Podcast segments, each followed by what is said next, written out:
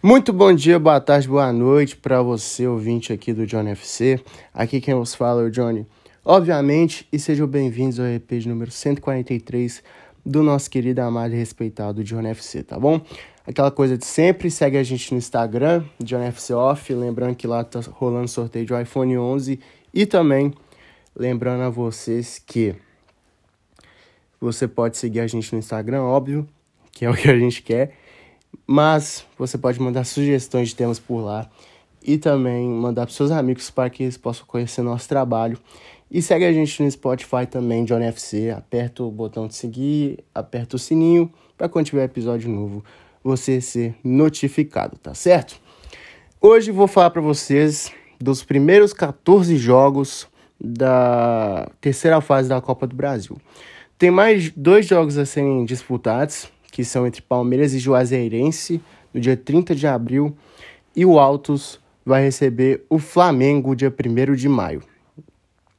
É, vamos lá, vamos falar para vocês como é que foi. Os jogos começaram na terça e terminaram ontem, na quinta-feira eu tô gravando na sexta. E é isso.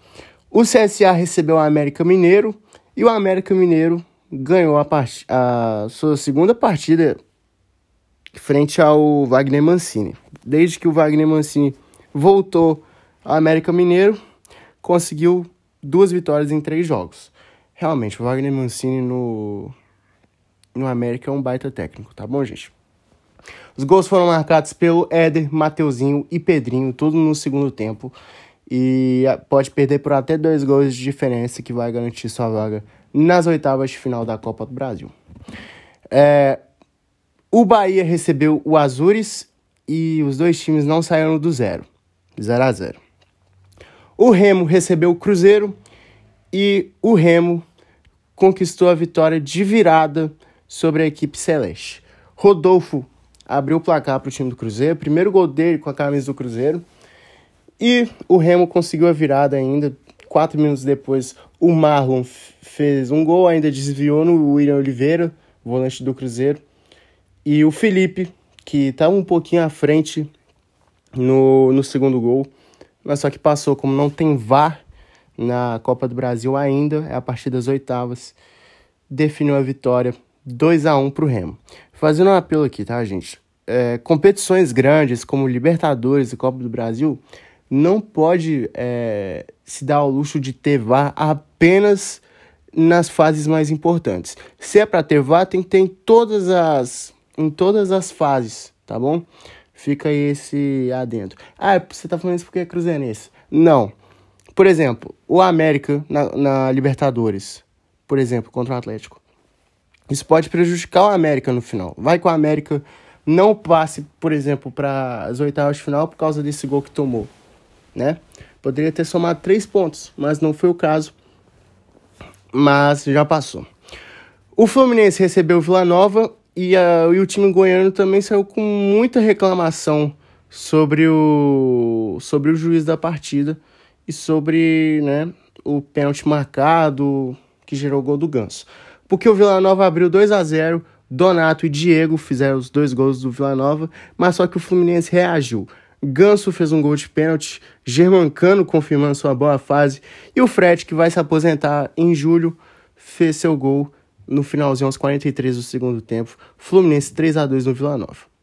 O Goiás recebeu o Bragantino e o time da Massa Bruta, o time de Bragança Paulista, saiu como vencedor.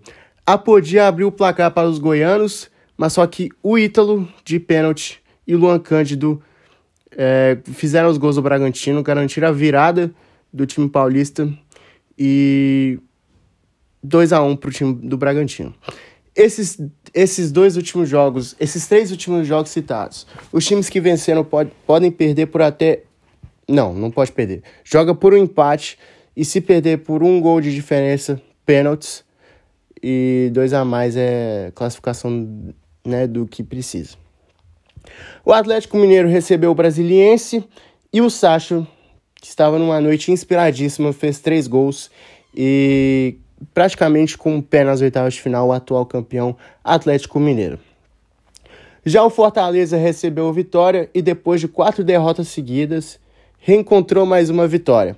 Gols marcados pelo Romero, é, centroavante argentino que veio do Independiente da Argentina. E o Moisés fechou a conta 3 a 0 Fortaleza para cima do Vitória. O Tocantinópolis recebeu o Atlético Paranaense e o time paranaense saiu vencedor. Marlos fez dois gols, Maia Macedo descontou para o Tocantinópolis, Pablo também fez um em São Paulo, o Raí diminuiu para o Tocantinópolis e o Vitor Bueno fez mais dois gols, garantindo a vitória do Atlético Paranaense no jogo de ida em Tocantins. O Juventude recebeu São Paulo e o Juventude estava com a faca e o queijo na mão para garantir um ótimo resultado para São Paulo, mas só que o São Paulo correu atrás e conseguiu um empate. O Juventude abriu o placar com Pita e, Ru e Ruiz, e no segundo tempo São Paulo reagiu. Arboleda de cabeça aos 3 minutos do segundo tempo e o Reinaldo aos 48 do segundo tempo fez um gol de pênalti, garantindo o um empate, deixando tudo aberto para o jogo no Morumbi. O Coritiba recebeu o Santos e o Coritiba saiu superior. Foi meio que a revanche da, da última rodada do Campeonato Brasileiro, né? Porque perdeu contra o time da Baixada Santista e o Aleph Manga fez o gol da vitória, 1 a 0 Coritiba.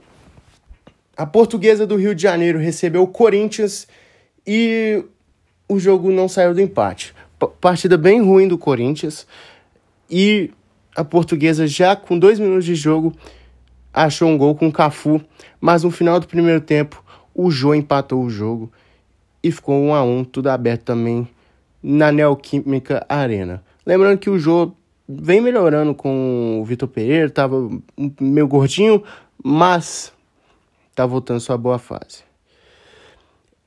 O Tom Bense recebeu o Ceará e o Vina fez os dois gols da vitória do time cearense, 2 a 0 Fora de casa, um ótimo resultado. Vai jogar por até uma derrota de um gol de diferença e vai tentar a classificação para as oitavas. O Ceilândia do Distrito Federal recebeu o Botafogo e o Botafogo ganhou de 3 a 0. O Botafogo agora está vivendo um bom momento, né, com a compra do John Textor, vem de uma vitória muito muito bacana contra o Ceará e agora contra o Ceilândia. Canu fez dois gols e o Lucas Piazon fez seu primeiro gol com a camisa do Fogão. 3 a 0 Botafogo. E para fechar, o Atlético Goianiense recebeu o Cuiabá e ficou de 1 a 1. No segundo tempo, os gols foram marcados, um pelo Edson pelo Atlético Goianiense e o Elton empatou para o, Goi para o Cuiabá, o que deixou tudo aberto para a próxima partida. Então é isso, rapaziada. Esses foram os 14 jogos da segunda, da terceira fase da Copa do Brasil. É, quem vocês acham que vão passar? Quem vocês acham que pode reverter a situação de ter perdido o primeiro jogo? Deixe, fala lá no Instagram. É isso, tamo junto, valeu, é nóis. Fui!